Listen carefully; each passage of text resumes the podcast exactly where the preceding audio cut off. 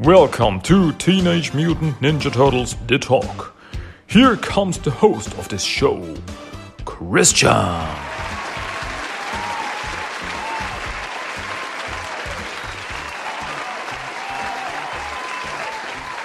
Hello, and once again, welcome, welcome, welcome, welcome back to another episode of Teenage Mutant Ninja Turtles The Talk. In English, as you hear, once again. My name is Christian, and I welcome you to episode number 66. Yeah, we're almost at 666. Mm, Almost. Only one six is missing. Ah, just kidding. Just fooling around. Let's have fun. anyway, welcome back. Thanks for listening. What what are we here for? We are here for Teenage Mutant Ninja Turtles. Yes, because this is called Teenage Mutant Ninja Turtles the Talk, and it is a Teenage Mutant Ninja Turtles podcast. So I should talk about Teenage Mutant Ninja Turtles. Hmm? You guessed it. So, what do I want to talk about today? I want to talk about once again about a comic and an episode of Rise of the TMNT. Another finale episode. Hmm? But first off, I talk about the comic, and the comic I talk about is the Teenage Mutant Ninja Turtles Annual 2020 by IDW Comics, which was published on July 29, 2020. Yeah, um, okay, let's jump straight into this comic. This comic uh, takes place like a month after issue 100. So it takes place between issue 100 and 101 of the regular Teenage Mutant Ninja Turtles comic series. Um, yeah, because issue 101 takes place six months after 100. And so this like fills in some gaps. It's pretty interesting, I must say. So, yeah, let's get it on let's talk about it. We start off with Oroku Saki, the Shredder. Yes, after our issue 100, he is back to life.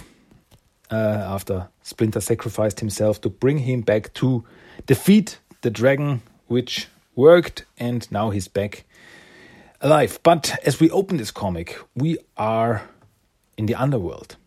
As remember, there was the miniseries Shredder in Hell, and Shredder was there in, yeah, in hell, straight in hell. And we see the Red King. The Red King is there standing above a horde of demons and creatures. Like, there's like a zombie turtle in the middle, like creatures like hell spawns and bugs and well, and they all come after Shredder, and Shredder jumps straight into it with his, in full armor, and he slays those demons, and they there's like an army of demons, and he uh, slices and dices through them, and he's like, "I will continue to rise," and then he wakes up. It was a dream. Like the past haunts him, and he wakes up besides his love, Kitsune. And he looks at her, and then suddenly he hears someone. Oh, she's quite beautiful, is she not? My precautious sister. And there in a chair sits the Red King. None other than the Red King. And Oroku Saki stands up and, ah, so you are the Red King. And he goes, oh, you don't seem to surprised, surprised to see me. Ah, that is because I am not. Kitsune has told me of your annoying penchant for appearing unannounced and uninvited. And I love the Red King here. I mean, I love the Red King always because he's such a great character. I love those characters who just, yeah, who just want to watch the world burn. Um, these these characters so uh, so interesting for me because the Red King, there's no big goal for him. He just wants to create chaos and have fun. Just have fun. He's he's he's like the Joker of the TMNT universe. Um, and the, the Red King's like that. Ah, did you hear that, children? He's talking to his rats. It seems I've become predictably unpredictable. How disappointing. Um, and then he talks uh, to Rokusaki like, uh, it's fantastic how you handled those hell spawns just now. And he's like, how do you know? There are few realms I cannot visit or control Shredder, whether by invitation or otherwise, the Dream Realm included. Yeah, we we sometimes forget that the Red King is very powerful. He can slip in and out of thin places and appear whenever he needs to, and he can appear wherever he wants to go. Like, um, the Shredder's uh, Saki is like, yeah, it was merely a dream. Ah, was it? It seems more like an affirmation to me. Ah, poor, poor Kitsune. Her blind ambition really has driven her to exhaustion, hasn't it? And then we get this little flashback where we see how Kitsune was able to bring the dragon back and how the dragon was slain. And then we see the body of the giant dragon in the streets. Um, and he says that as a result, she became more human like than ever before, or for love. Yeah, and he looks at Sarkins like, and now he has been vanquished, the dragon, and you, you have become something more. And Saki, you see that he's he is becoming impatient. He's like, "Why are you here? What is it that you want?" And he's like, "To keep my current win streak alive. What else?" Um, and the game for this world goes on, Shredder. And after a few unfortunate stumbles, I've suddenly found myself with the veritable wind at my back. The dragon has been destroyed, the rat is dead, and his reptilian whelp scattered, Kitsune sidelined. And an opportunistic criminal has taken charge of the city's government. If ever there was a time to press my advantage, this is it. And to do so, I seek to service, uh, I seek the services of a replacement knight, a certain dragon warrior possessed of newfound powers, perhaps. And he uh, he he opens this um, this wardrobe, and in it is uh, Shredder's armor. And yeah, he's like Shredder. We can conquer two worlds, above and below. And Shredder's uh, thinking about it, and he's like, Mm, no. I'm done with your family senseless family senseless game, Red King, with criminals and conquest. If I'm to be a leader henceforward, then it will be to train worthy student warriors, just like the masters of old. And the Foot Clan, such, such as it is, belongs to my granddaughter now. The Kira no Ken may have returned to the gods, but a raging fire still burns within Karai to see the clan rebuilt, and I will not stand in her way. So be gone, trickster. You only waste time by coming here. And yeah, the Red King's pretty annoyed. Ah, okay, perhaps, perhaps not Shredder. And the Shredder and Saki then says, My name is Oroku Saki. The Shredder is no more. And then the Red King disappears. We shall see. And as the Red King is gone, Kitsune wakes up. He's like, Beloved, what are you contemplating?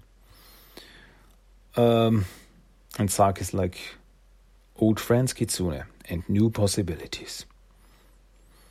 Yeah, it's like um, this whole comic, the annual, is like th- there's like three chapters.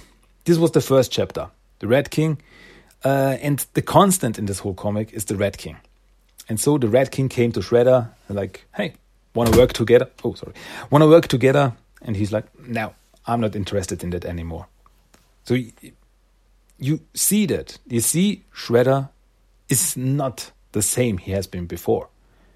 He doesn't want to uh, uh, to rule. He wants to find his own way now. He has left this behind. Old friends or enemies um, have lost their lives and the sacrifice should not be for vain. He wants to find something new. And I'm really interested where this is going. But yeah, I mean, it, it could have been interesting if uh, if the Red King and Shredder would have worked together. But then it would be the old Shredder, the power hungry Shredder, the Shredder seeking for revenge, for power, to rule. And that's not the Shredder we know now. It's not Saki we know now. As he puts, the Shredder is no more. And yeah, I wonder, I wonder what the future will, uh, the future will hold for Shredder. I mean, Saki. So now we are at uh, uh, in the city, and we see the corpse of the dragon. Even after a month, it is still lying in the street, and we see the EPF who are taking apart the body of the dragon uh, and try to uh, get it away. Um, and in the middle of this is Karai. Karai with Natsu, Bludgeon, and Koya. And she's like, uh, It's been nearly a month since Kitsune's attack, so why am I still staring at all this destruction? I want answers. Now! And that's the first thing. There will be more, but we see what Saki meant when he says, when he said that there is still fire raging inside of Karai. And who comes out of the shadows? None other than the Red King. And it's like, ah, what do we have here, my children? And yeah, uh, Bludgeon and Koya try to uh, talk to Karai. She's like, We understand your frustration, Karai, but we're fortunate to have anything left after the dragon debacle. If Stockman wasn't mayor, it's almost guaranteed we'd have government inspectors snooping all over this facility, which would fully expose our operation. That's because the crooked bastard's just waiting to bounce the first chance he gets, Bludgeon. Stockman's not done with us. Yeah, there, there's always this this this uh, sibling how should I put it, sibling talk between um, Bludgeon and Koya. Bludgeon is like this, the calm, the reasonable, and then there's Koya is like, yeah, everyone is after us, and we have to destroy everyone who's not with us. Yeah. Um, and then we see how they're like with with a chainsaw taking apart the dragon and uh, disposing of the the, the body like ugh, disgusting. Um, yeah, but uh, Bludgeon says that for now, uh, Baxter keeps us off the uh, official radar. And oh, and then Natsu steps in, and I like this, which is like, "Hey, what are you whining about, little bird?" At least you and Fishface here don't have to obey the mandatory quarantine like all the other mutants. Huh? She called Bludgeon Fishface. I like that. And yeah, that's true. Uh, Baxter, if he wanted to, he could say these two are mutants. They belong into the mutant town. But no, they have. Uh, they are allowed to live outside, to work for the Foot Clan, to work for Karai. Um, well, I guess the same goes for Bebop and Rocksteady. They are also at the Foot Clan HQ, as we know from the Jennika miniseries. Anyway, um, yeah, Karai stands up and she's like, My next target will be very different if you don't cease this innate bickering and provide me the answers I seek. And yeah, the Red King's like, Ah, well, well, raging fire indeed. Um, yeah. And then Natsu says that uh, she's reached out to the foot in Japan and they've got reinforcements coming, but it's going to take time. It's not exactly easy moving an army through the city's heightened security right now. And Karai is all is really angry. She's like, excuses. I ask for answers, and instead I get only pathetic excuses understand. I couldn't care less about Stockman or the EPF or Kitsune and her dragon or the Shredder being back for that matter. Whatever they are now, they are not the Foot Clan. We are, and we control our own destiny. When Stockman's wall is complete, the mutanimals will become the ruling power within, while the Foot will continue to control the areas without. The time has come for a mutual beneficial arrangement between our two organizations. Koya, find Old Hob, offer him the survival necessities. Necessities. I have no doubts the city will not provide food, clothes, medicine, weapons. In exchange, the Mutanimals will assist us with our man- manpower deficiency. Mutant soldiers for essential provisions quid pro quo. I'm like, ooh. Because we know from the regular TMNT series that the Foot Clan and Old Hob are working together. He tries to give them mutant soldiers and they give, yeah, weapons, clothes, food, whatever they need. And yeah, that, that, here we see the start of this uh, partnership, and I think that's very interesting. It's to to to get this gaps filled in, and like ah, that's where it started. How they come to be, to work together, etc., etc. Like yeah, that's really really interesting. And yeah, and then she goes on. Uh, she tells Natsu to travel to Foot headquarters in Japan and uh, talk to Toshiro to expedite our reinforcement efforts. Enhance security, be damned. And Bludgeon, see to the repairs here as best as you can in the interim. So everybody has something to do. And as she goes on and on and on, and suddenly the Red King steps in and he's like, freeze! And suddenly they all stop moving. And like, oh, he can do that. He can freeze. Well, he can freeze the time for others, but he can move freely. And he steps in. Nobody can see him. No, nobody can move, hear, talk, anything. Like time has been frozen for them. And he walks in and is like, ah, I just need a bit of quiet to contemplate all I've learned today. So many fascinating revelations. First, the shredder proved to be much softer than expected, which was disappointing to say the least. So I come here in search of a second knight for my purposes, and what do I find? Something better. Not a mere knight, no, but a veritable queen in the making. And what's more dangerous, my children, than having a deadly and determined queen at your behest? especially one with such a serious axe to grind. You may continue. And then they start moving again, and uh, Karai's like, Get moving! to her guys, Bludgeon Koya Natsu. Um, yeah. That was the second chap- chapter, Karai. So we see how Karai is, yeah, she's the big force now. She is the big force now in the Foot Clan. She rebuilds the Foot Clan. She makes it in her uh, the way she wants it, and she knows that the whole thing in Mutant Town, that the mutanimals will uh, will be the rulers of Mutant Town. Well, it turned out to be that that way. Um, like they they they are the enforcers of Mutant Town, and that they should work together, etc., etc., and that she wants to build her army and to rule with an iron grip.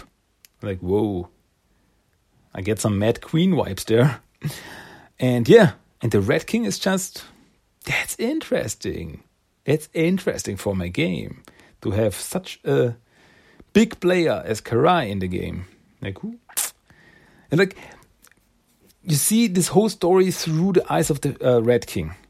All the stuff he learns about all these people, and how, how, uh, and he thinks about how he could use them in the future. And like, looking forward to where this is going. I think the Red King will play a big part in this whole thing in the future, sooner or later. Well, now we're at the well how should I put it, last chapter of the story. They're not really chapters, I'm just saying, because it's like three stories. And yeah, where are we? We are in the city with Alopex and Angel in her nobody armor. And they are going down into the sewers. What for?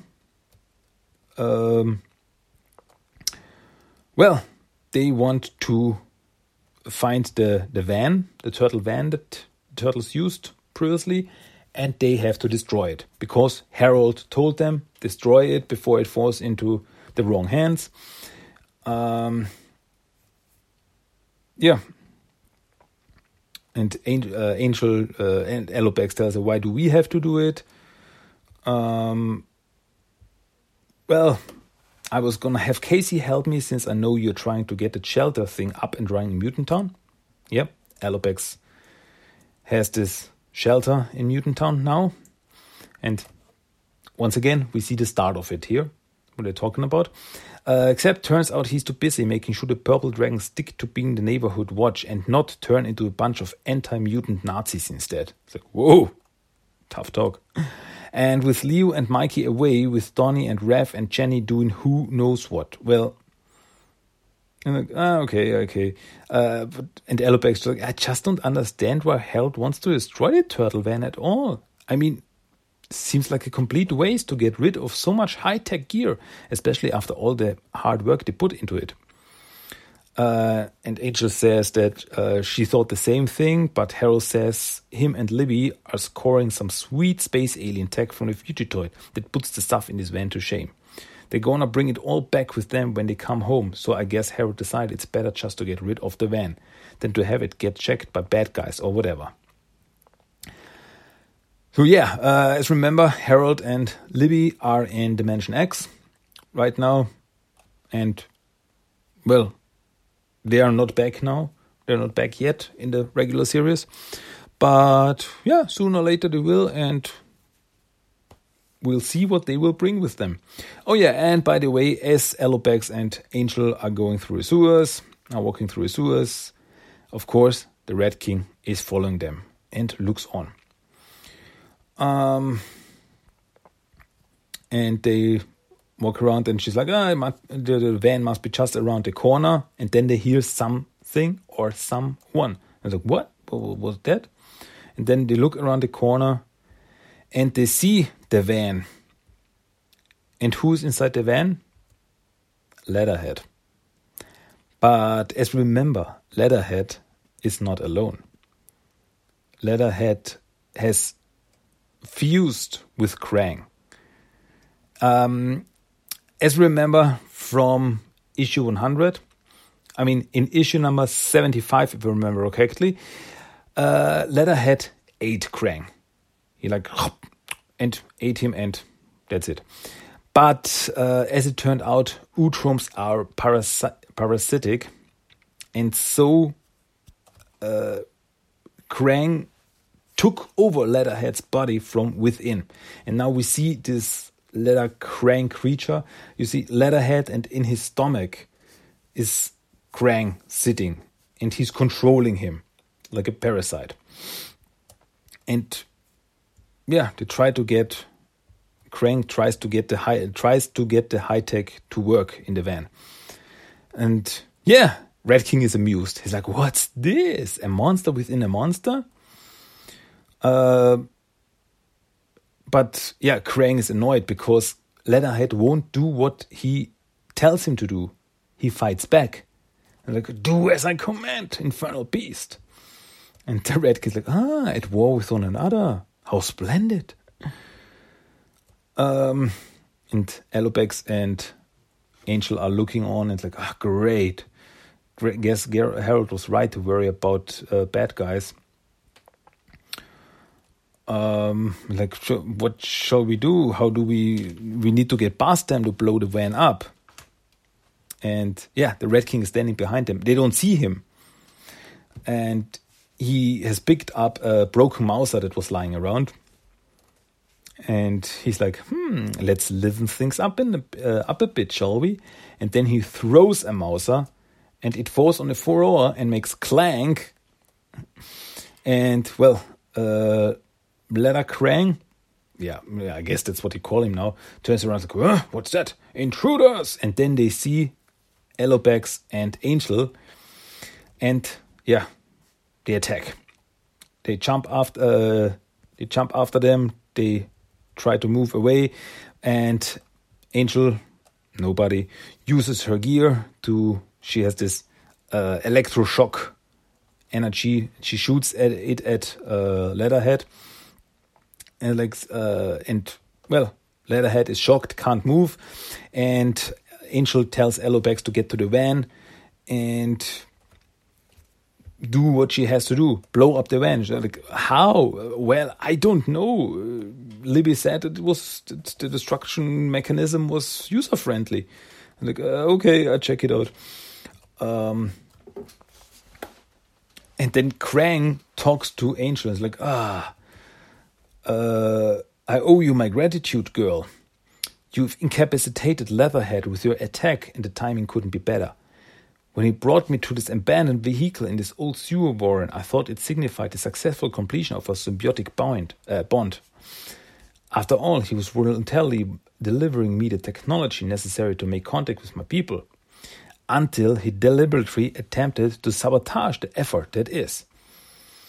And yeah, as, he, as Krang puts it, the shock uh, incapacitated Leatherhead, and he and now Krang has complete control of his body.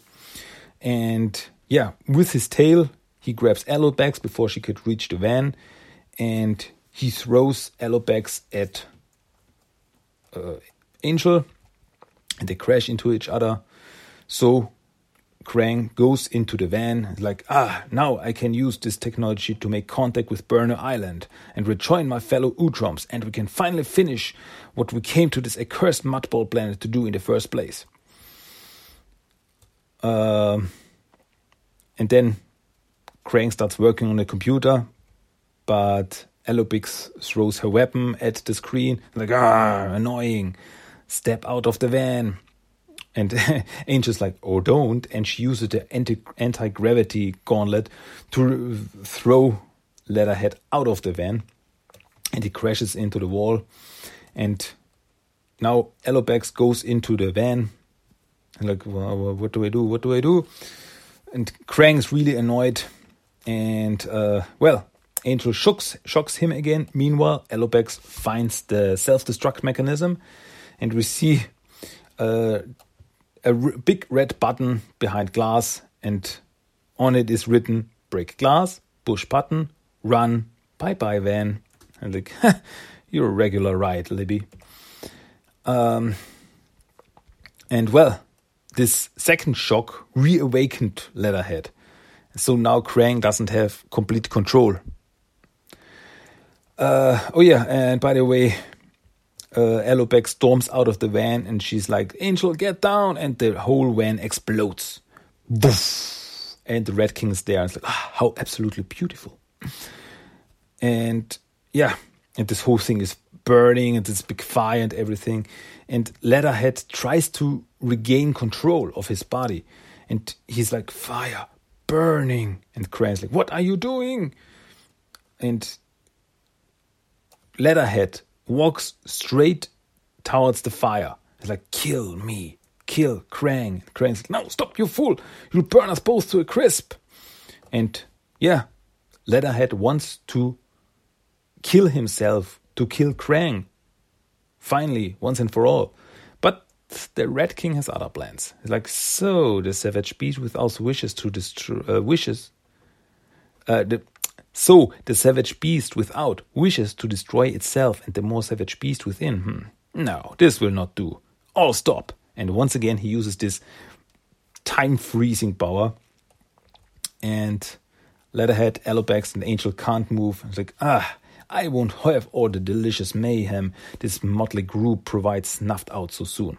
Like these two, a technological warrior and a furry mutant sidekick. How absolutely thrilling. Truly, ladies, it's been a joy to watch you both in action. But alas, all good things must come to an end, and some things are best left kept secret. So for now, forget you ever visited the mutant with an alien in its belly. Simply leave here with the pride of a mission successfully accomplished. And well, Alopex and Angel get up and they're like in trance, like like zombies. Like yeah, I guess that's that. Turtle Van's history. Yeah, nice work. You hungry? Uh, let's go. and then they go out of the sewers. And yeah, I must. I I I have to be honest. I completely forgot that the Red King has this power. He used it before on uh, Splinter and Leonardo when he first appeared, far back in, uh, I think it was issue number 36 of Teenage Mutant Ninja Turtles. um, that he removed memories. And here he did it again. He removed the memories of Alopex and Angel that they even saw what happened today. They won't remember it. And then Red King turns his attention to Leatherhead slash Krang and like, ah, speaking of weird, you are bizarre in the most tumultuous sense of the word, my friend. The oddities for the price, uh, two oddities for the price of one. So many chaotic possibilities. I have such grand plans for the city burgeoning mutant population, and I see no reason not to include you in those when the time comes. So, no, there will be no murder suicide today, no martyrs. I will put the thought out of this once obstinate mind, and memories of today's battle will be lost to you both. Come, my pets, he's talking to his rats, until we are again able to enjoy the amusement these two offer, we must bid them adieu. And then he disappears. And yeah, Leatherhead and Krang can move again, and they go, "What? What? What, what happened?" like, "What? You?" And Krang's really annoyed, like, "What? You brought us here, this filthy sewer, just to steal this opportunity to reunite with my people away from me?" Uh, what? No back talk now? No resistance? Fine, play your little games. There are other ways to contact Burnow Island. Just know this you may think you have the advantage, you blasted monstrosity, but you'll learn soon enough who's really in charge. And then Leather Krang slips away into his sewers, and it's the end. And that was the Teenage Mutant Ninja Turtles Annual 2020. I really, really like this. It really filled in some gaps, uh, that stuff that happened between issue 100 and issue 101. And yeah, it's always just so much fun for me to see the Red King. I, I, I really like this character. Like, yeah, and as I said before, it's like three chapters in this book. First, Red King and Shredder, then Red King and Karai, and then Red King, Leatherhead Krang, Alopex, and Angel. And yeah, but well, Alopex and Angel saw what happened to Leatherhead, but they won't remember it when they see him again, which will be sooner or later. Um, yeah, well, Krang wants to contact Burnow Island. He wants to bring uh, to contact his people and do, I guess, get back to his plan to terraform the Earth. Well, what will be then of Leatherhead? I mean, now it's like two minds in one body. Krang tries to control Leatherhead, but Leatherhead fights back. He's a strong willed mutant. And a strong mutant, not only in mind but in uh, power.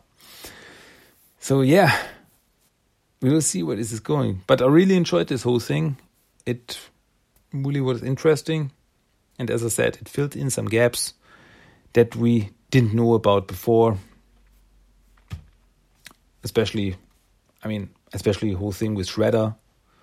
Uh, would we didn't see what he has been up to after issue 100. Not much. We know that he looked after the turtles when they were at the farm in Northampton. But besides that, but now we know he has new plans. He's he's turned his back on the Foot Clan. He's turned his back on criminal life. It's not what he wants now. Yeah. I wonder where his story will go. We will find out. Okay. That was that. Um, so now for something completely different. Well, Mm, yeah, kinda, sorta different, but it also has to do with the shredder. Hmm. So much I can say. Um, I want to talk about an episode of Rise of the Teenage Mutant Ninja Turtles, and that episode is finale part two, Shreddy or not. I just like these titles. Yeah, Shreddy or not, um, which aired on August seventh, two thousand and twenty. And what do we remember from the last episode, from finale part one? Well, the last thing we know is that uh, Turtles and Co. Uh, found a weapon in the Twilight Realm, a weapon that was said to has defeated the Shredder before. And well, they got this weapon. They removed the weapon from the Twilight Realm, and as they did, as they brought it into the real world, the weapon, the sword, turned into a young woman. And she was there. She's like, uh, What have you done? Uh, you fools. And as this happened, the Shredder came back to full power. He now could talk. He now could. He was no mindless beast anymore. He could not be controlled by others. He was full power. He's like, I am back. And like, whoa. And that's where the last episode ends. And that's where this episode starts, right off after this. And we see that Shredder is back to his full power. And he's like, he wants to see his Foot Clan. But yeah, well, the Foot Clan now are only three guys Foot Lieutenant, Brute, and Recruit. Um, but Recruit says, We are only three, but we have the will of thousands, so tell us what to do, Master Shredder. Uh, Shredder says that he has to destroy the one who defeated him all these years ago. The one called Karai. I'm like, what? And he says that he can feel her and he goes out into the city to find her. In the lair, the turtles are still wondering who the mysterious lady is who just passed out on the floor. Uh, she wakes up, and Splinter sees the Hamato insignia on here on her, and he says that she she's safe. Stay calm. You are safe. You're in the home of Hamato Yoshi. and like, uh, who's Hamato Yoshi? And Splinter's like, that's me, you dum dum. Um, and she says that her name is Hamato Karai. I'm like, ooh, that's a new twist. Um, and Splinter is um, amazed because Hamato Karai is Hamato Yoshi's grand great great great great great great great great great great great great grandma. And I was like, what? So you are our great great great great great great. And she's like, ah, enough. Uh, and the turtles they start calling her Gram Gram. Like, uh, so you are our Gram Gram. Uh, we can call you Gram Gram, can we? Um, and well, they wonder what happened. How did she get here when they got the sword from the Twilight Realm? And she tells them that she is the weapon, but she is still very weak. Uh, but she tells them, she starts telling uh, her story. Uh, and then we get a flashback. As many centuries ago, Oroku Saki was the leader of the Foot Clan in the old Japan. Like, so many names. We get Karai, we get Orokusaki. What is going on? And uh, the Foot Clan lived in peace, but there was darkness on the horizon, and the Foot Clan was under attack. The clan was almost destroyed, and Saki searched for help somewhere else. And he made a deal with a powerful Oni, a demon. And we see in this flashback that this demon is like this pink blob with tentacle arms, and I was like, wait a minute, is that Krang? Is that an Utrom? Is that what? What? um. Anyway, this demon gave Orokusaki the dark armor, which made him invincible and very, very, very strong. But it also corrupted his soul and gave birth to the Shredder. So Orokusaki turned into the Shredder and became evil. And so the Foot Clan became a, became a clan of evil. And Karai couldn't stand by, and so she started her own clan, the Hamato clan. To defeat the Shredder, she made the ultimate sacrifice and took Shredder and herself into the Twilight Realm, where they were sealed away for 500 years. Until she finds a way to finally defeat the Shredder, Orokusaki, her father. It is so much information. So, get this. Orokusaki is the Shredder. We didn't know that until now. Karai is his daughter, but she is called Hamato Karai, as she created her own clan. Uh, but I guess her birth name must be Oroku Karai, not? But then she called herself Hamato Karai, as she didn't want to do want to have to do anything with the Foot Clan, who became evil. And uh, she fought the Shredder, and with her powers, she was able to seal him away. She was the seal that sealed Shredder away into the Twilight Realm. Uh, at least, at least his powers, and because um, as she was the seal herself, Shredder could not reach his full power, well, until the turtles pulled her out of the Twilight Realm. Well, that ruined everything. So now Shredder is at his full power. He's back, so he's not just a mindless beast anymore. He's the real Shredder, the 100% power Shredder, full power. But Karai is just thankful that at least the turtles were trained in the arts of the Hamato Ninpo. And the turtles have no idea what she's talking about. And Karai can't believe that Splinter hasn't trained them. It's like, eh, yeah, I didn't actually tell them about the Hamato Ninpo. Like, what? But, well, at least the people of New York are safe in the orb. I remember uh, all the citizens of New York were sealed away in a mystical orb um, well, but then they realize that the orb gets more and more cracks, and well, people are start to leaking out, and like they pop out with with a head, hello, and they, uh, they put them back in. It's like, oh no, uh, if that goes on, all these people will pour out, and well, Draxum then says that they have to fix this, or the people will pour out. And when they get out, and they will be caught in this whole battle in the city, and that's not good. Uh, well, Splinter is sorry and asks Karai to train his son to sons to defeat the Shredder. She accepts, but she has to rest first. Meanwhile, Draxum and April try to find a way to fix the orb. And well, Gram Gram, as the turtles call her, tries to get uh, some rest, but the turtles want to get to know her better. Like, ah, you're the first new family we've seen. So Don serves her tea. Leo wants to read her a book, a book called I Love Gram Gram and Gram Gram Loves Me. Okay. Uh, Raph tries to impress her with his strength. It's like doing one hand push ups. Like, yeah, see that, Gram Gram? Uh, impressive, right? And uh, Mikey shows her a drawing he did of the whole family. And like, really cute. Like, a really nice picture with the whole family there including April, Splinter, Draxum, and Karai. Um, yeah, and Splinter then comes in and says sorry for the behavior of his sons. But Karai sees that Splinter has taught them maybe not the Hamato Ninpo, but the importance of family and stuff like that. Um, but she will teach them Hamato Ninpo to have a chance against Shredder.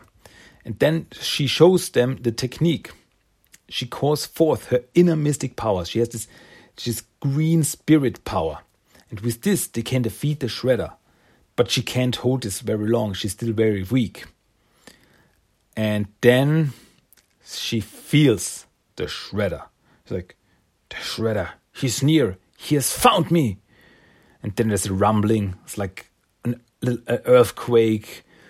Uh, and then Shredder break through the wall with the foot members. Like, and he's like, Ah, Karai, I found you. And if I defeat you, I will absorb the Hamato essence and become truly invincible. Attack! And then all hell breaks loose. Uh, Leo is able to get Karai out with a bottle as Mike is holding Shredder back with his Kusari Fundo. Like, he's wrapping him in his, in his mystic chains, but Shredder breaks Mikey's weapons. Like, no! Is it destroyed? Crazy. Um, meanwhile, Draxum can't fix the cracks in the orb. He says that he needs more powerful magic. And what's that? What what does April do? She gets some duct tape. Like, whoa, that's really impressive. uh, but suddenly Todd appears behind them. because apparently he was able to squeeze out of the orb as no one was looking. Like, wow, what is, oh, Todd, what are you doing here?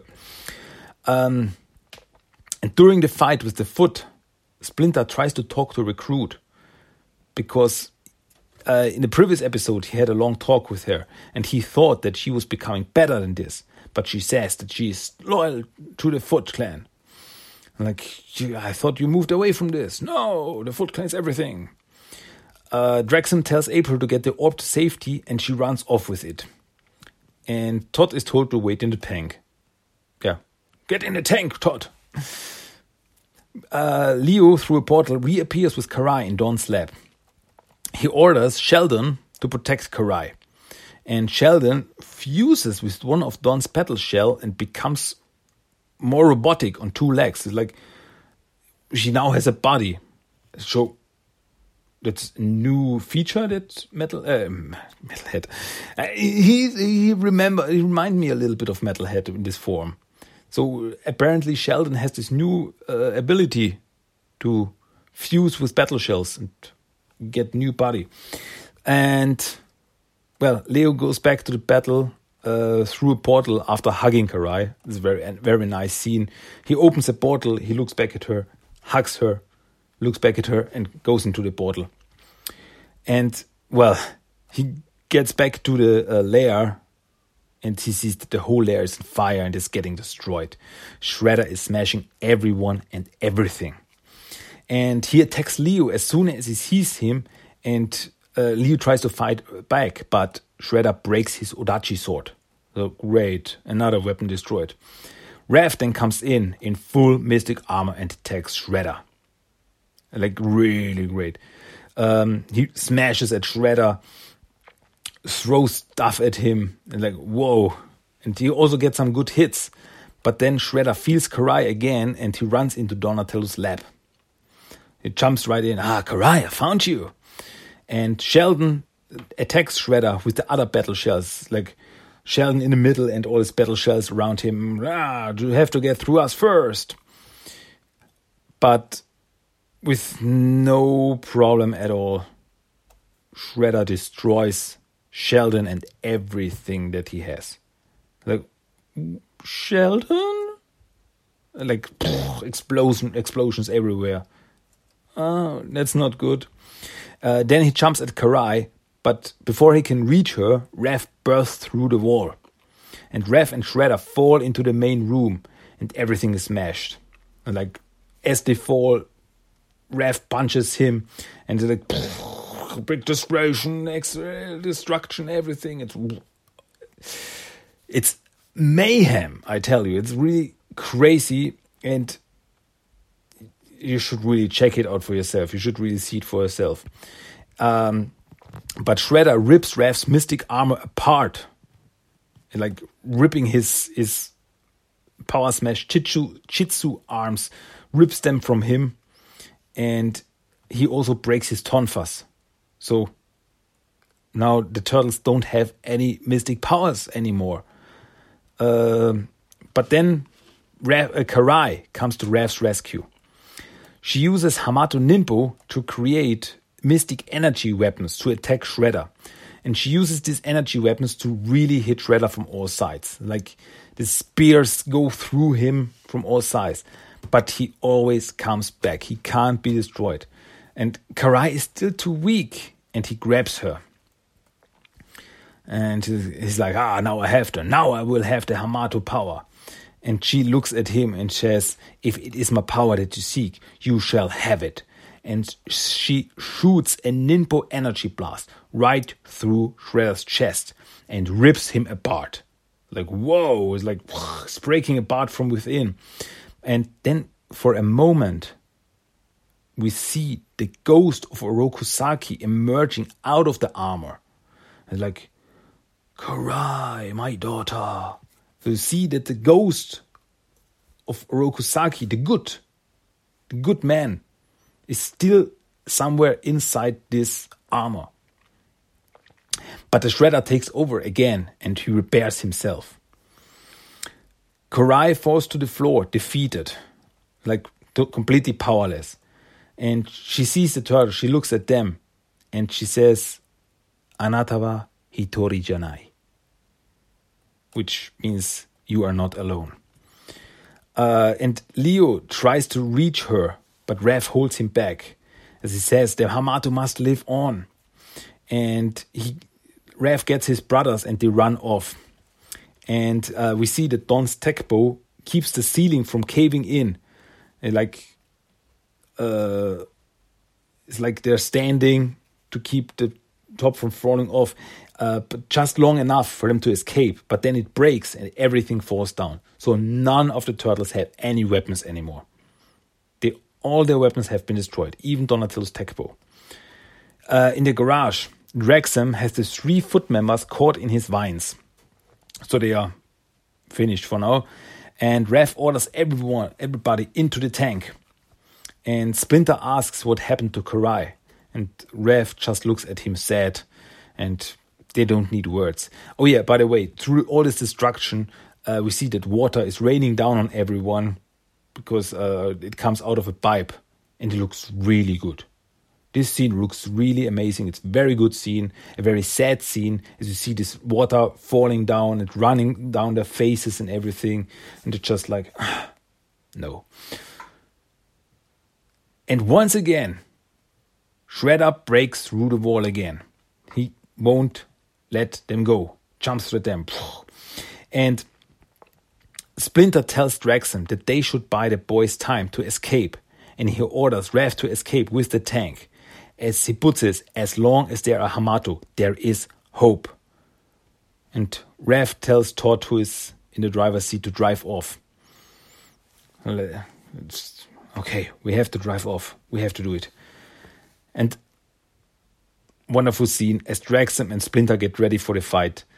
Uh, Draxum is like there for the boys, and Splinter says for our boys, as they are like the two dads of them. Like whoa! And as Shredder, Draxum, and Splinter jump at each other for battle, the tank drives off with Mikey screaming no, and everything collapses around them. And with this, the episode ends. Horrible. That was pure mayhem. I mean, just the last scene. The tank drives off, Mikey, tears in his eyes, like, no! And they drive off. And Splinter and Draxum are left behind to fight the Shredder, a battle they can't win. They can't.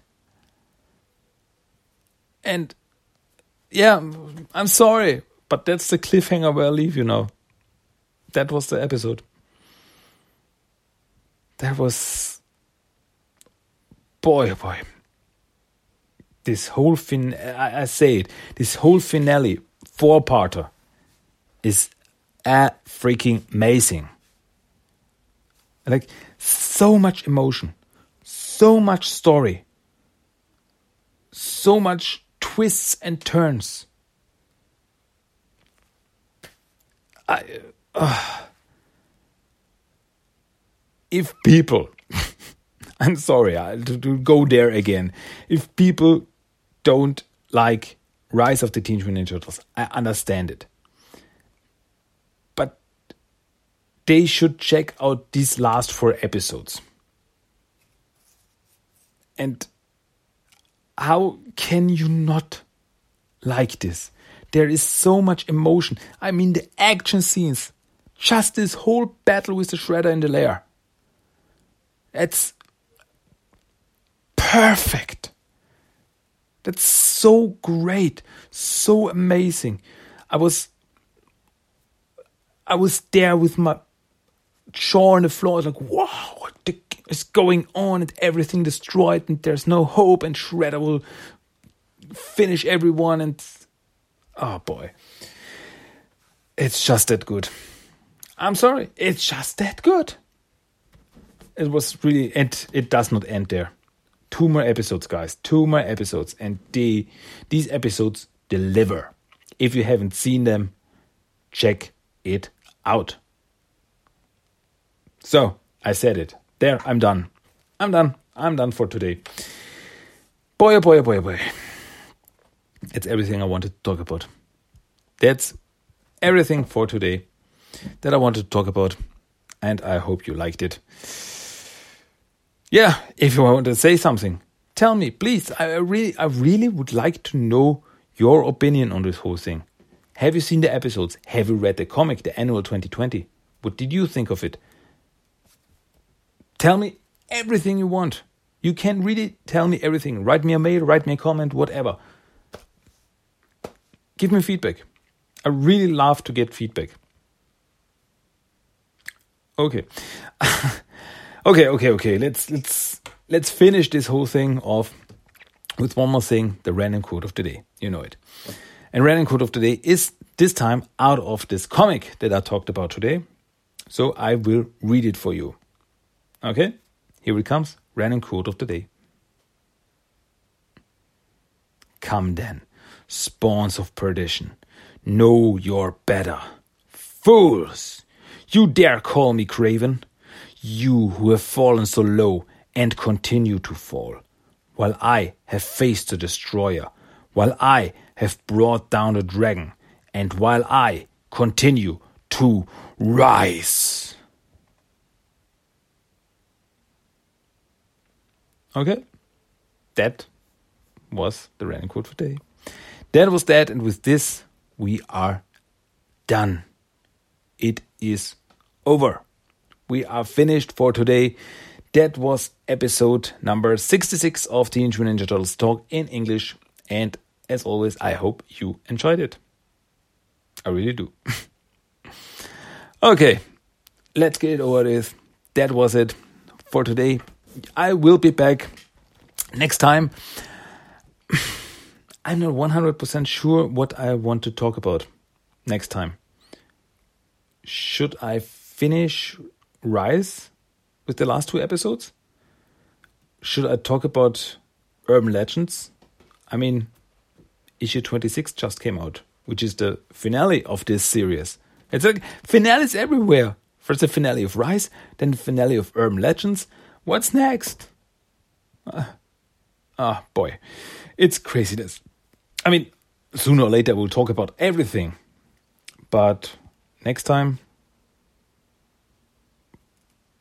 maybe I will finish Rise. Well, we will see. You will see, you will hear me again. Anyway, check it out to find out what I'll talk about next time. So check out the next episode that will come out next time. so, okay, that's it for today. My name is Christian. I hope you enjoyed this episode. As always, I will be back. And until then, goodbye, adios, and bye. Ciao, ciao. Bye.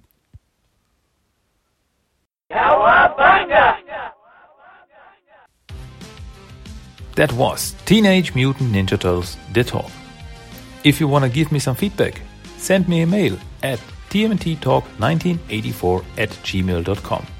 You can find the blog at tmnttalk.blogspot.com. You also find TMNT The Talk on Facebook and Instagram. And you can listen to every episode of the podcast on iTunes, Stitcher, and Spotify. Cowabunga!